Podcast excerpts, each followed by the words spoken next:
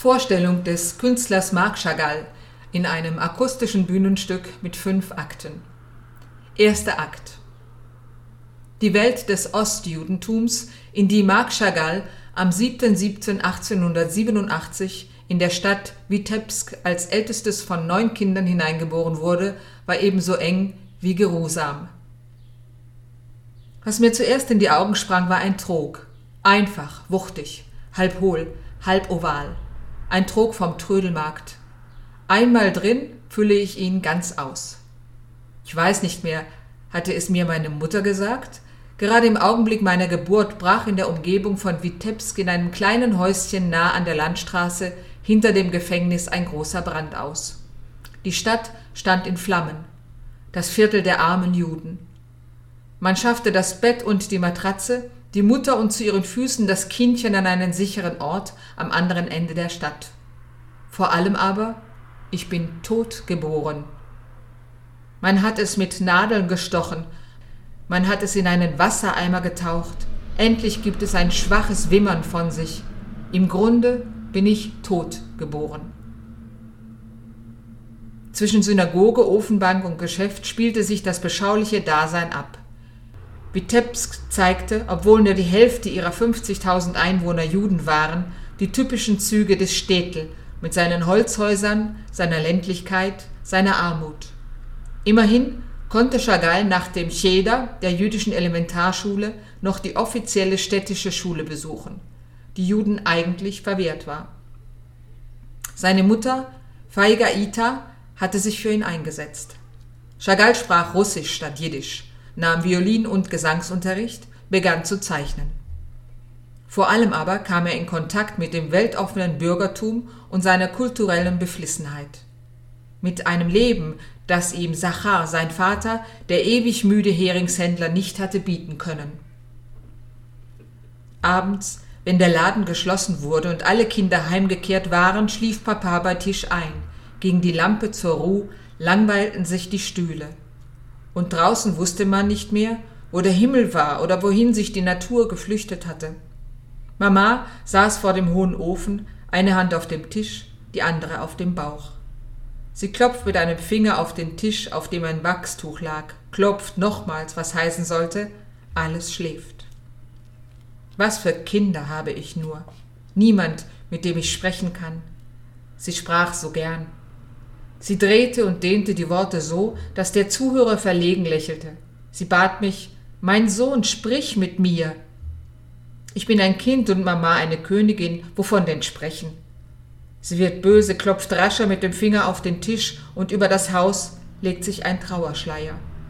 So viele Jahre sind schon vergangen seit ihrem Tod. Wo bist du jetzt, Mütterchen? Im Himmel? Auf Erden? Ich bitte dich nicht für mich zu beten. Du weißt selbst, was für Sorgen ich habe. Sag mir, Mütterchen, in der anderen Welt, im Paradies, in den Wolken, dort, wo du bist, tröstet dich meine Liebe? Kann ich aus meinen Worten für dich etwas Zartes, Sanftes und Liebevolles weben? Noch in Witebsk hat er die Malschule von Jehuda Penn besucht. Chagall war im Alter von 19 Jahren hartnäckig genug, sich die für Juden erforderliche Aufenthaltsgenehmigung für die Hauptstadt zu beschaffen.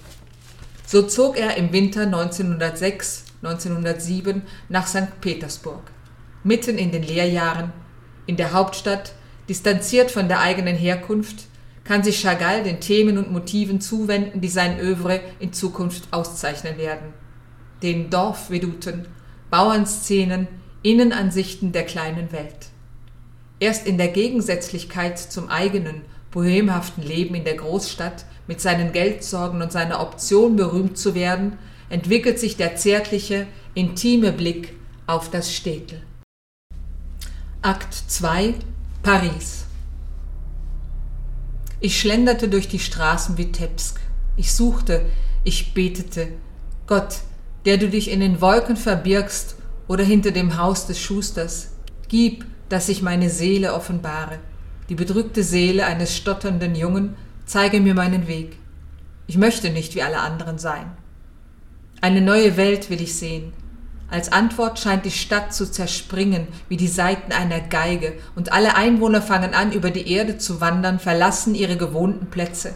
Bekannte und Verwandte richten sich auf den Dächern ein und ruhen sich dort aus. Ich fühle mich wohl bei euch allen. Aber habt ihr noch nichts von Tradition gehört? Von Aix, von dem Maler mit dem abgeschnittenen Ohr, von Kuben, Quadraten, von Paris? Vitebsk, ich verlasse dich. Mit 23 Jahren zieht Chagall 1910 nach Paris.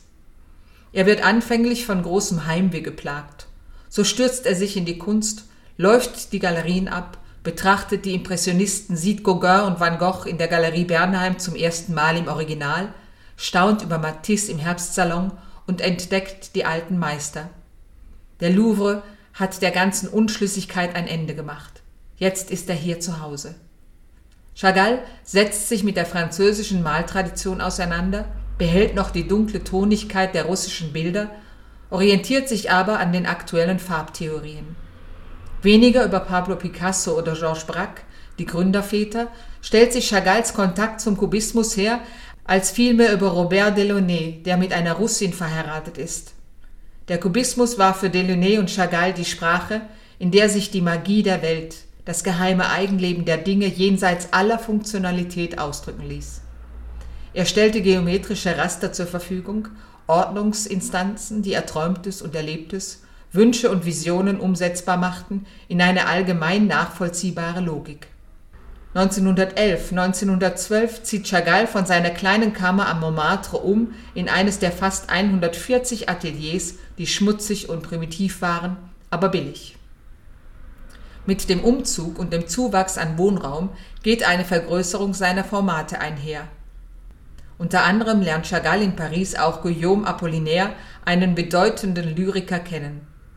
Apollinaire gibt den Bildwelten Chagalls die Bezeichnung surnaturel, übernatürlich. Später nennt er sie dann surreal. Wie im Werk seines großen Zeitgenossen Picasso wechseln auch bei Chagall analytische und synthetische Phasen einander ab. Die Abbildung der Erinnerungen, Erlebniswelten, Eindrücke, die vorab nebeneinander gestellt waren, verändert sich nun in die Abbildung einer einzelnen Szene, die das gesamte Bild beherrscht, in der die Zeit stehen geblieben ist. Im Frühjahr 1914 wird Chagall in der renommierten Berliner Galerie von Herwart Walden seine erste Einzelausstellung erhalten. Seine Bildverkäufe in Paris waren sehr bescheiden und diese Einladung kommt einem internationalen Durchbruch gleich. Doch der Ausbruch des Ersten Weltkriegs verhindert die große Karriere auf Jahre hinaus.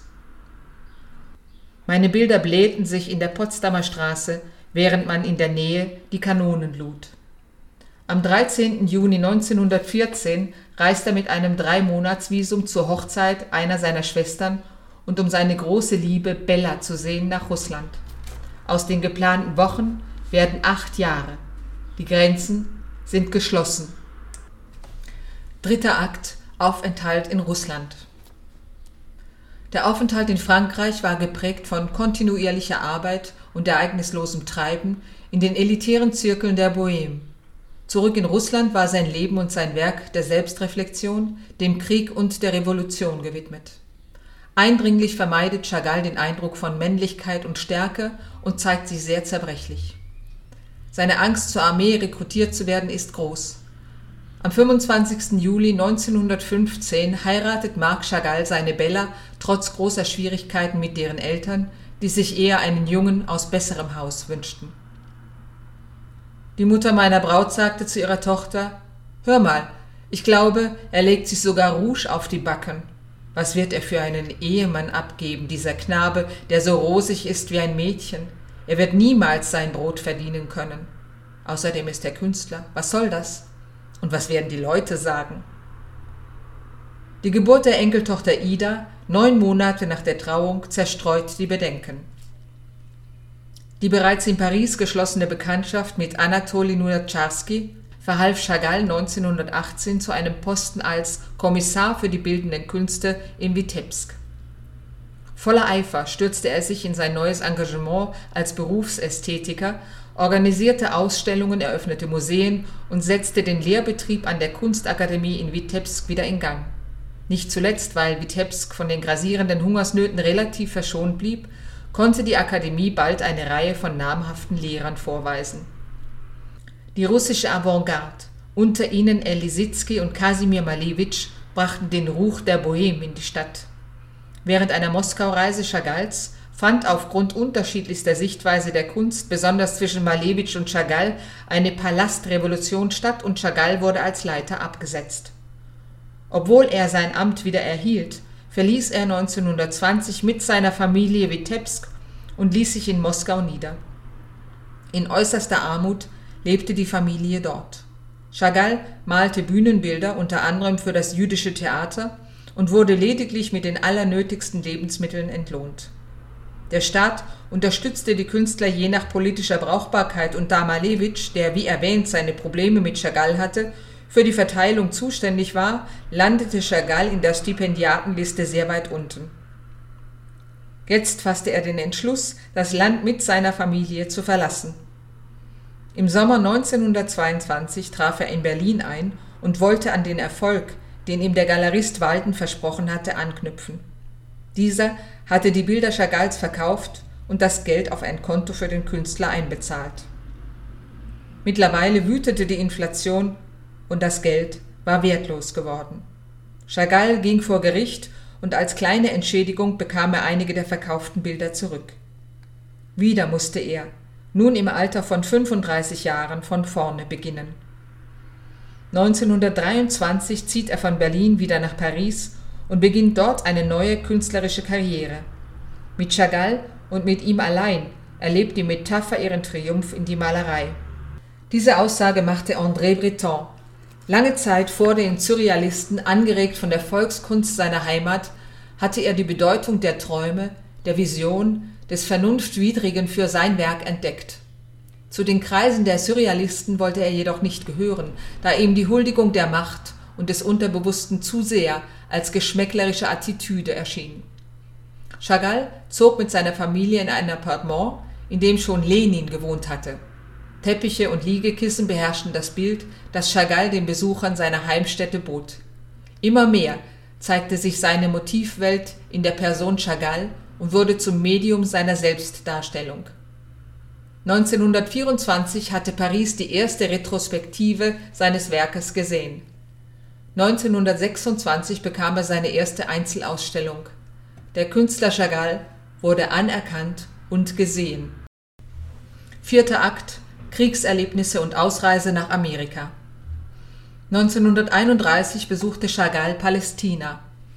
Er setzt Zeichen der Betroffenheit in seine Bildwelt, die Realität verdrängt mit grausamer Macht jede Ausgelassenheit in diesem Jahr, in dem die Nationalsozialisten Deutschland mit ihrer barbarischen Ideologie überziehen. Er ahnt voraus und sieht sich bei einer Polenreise im Jahr 1935 überzeugt von der Übermacht der politischen Wirklichkeit. Tief erschüttert sieht er das Warschauer Ghetto und erlebt die tiefe Verachtung, der die Juden ausgesetzt sind. In seinem Bild Die Revolution setzt Chagall sich mit dem unausweichlichen Unbehagen an der Politik auseinander. Er formuliert so seinen eigenen Bekennerbrief. Im Frühjahr 1940 zieht die Familie in den Süden Frankreichs, um die räumliche Distanz zu Nazi-Deutschland zu vergrößern. In seinen Werken finden sich Todessymboliken. Melancholische Farben herrschen vor. Chagall zieht sich zurück, verfällt in Depressionen und Angstzustände. Frankreich, dessen Regierung mit den Nationalsozialisten paktiert, bietet Chagall keine Sicherheit mehr. Ohne die Hilfe der Vereinigten Staaten wäre er an die Deutschen ausgeliefert worden. Am 7. Mai 1941 schifft sich Chagall mit seiner Familie nach Amerika ein. Das Museum of Modern Art hatte ihn eingeladen. Am 23. Juni, dem Tag des deutschen Angriffs auf die Sowjetunion, trifft die Familie in New York ein.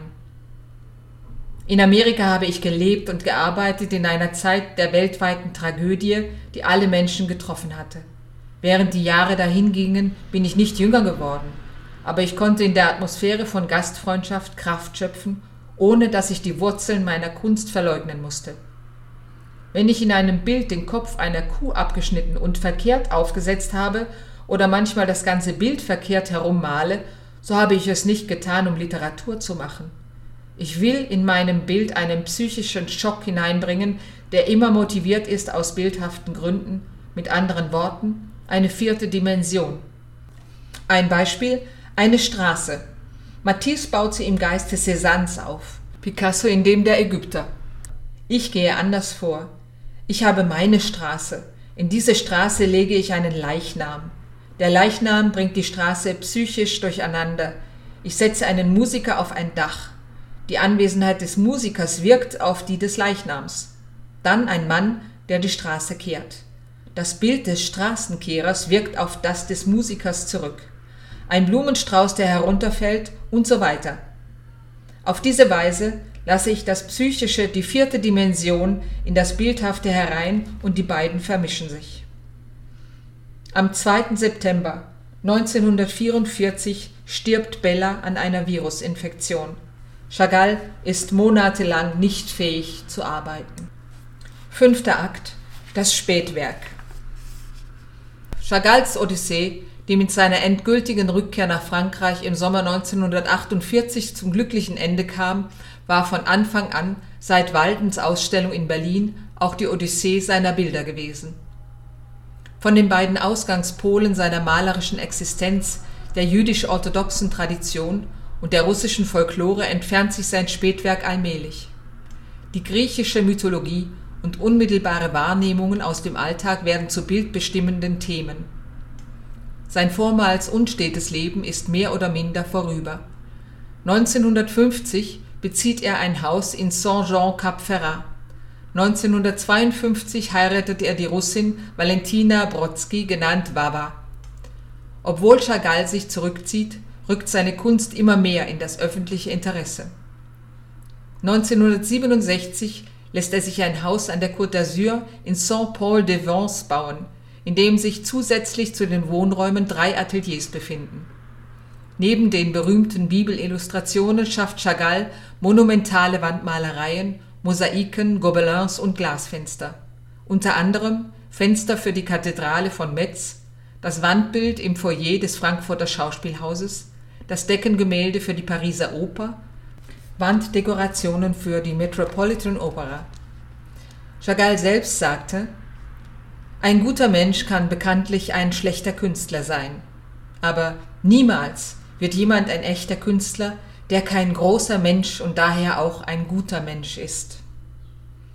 Am 28. März 1985, im Alter von 97 Jahren, stirbt Marc Chagall, einer der bedeutendsten Künstler des 20. Jahrhunderts, ein Poet, ein Träumer.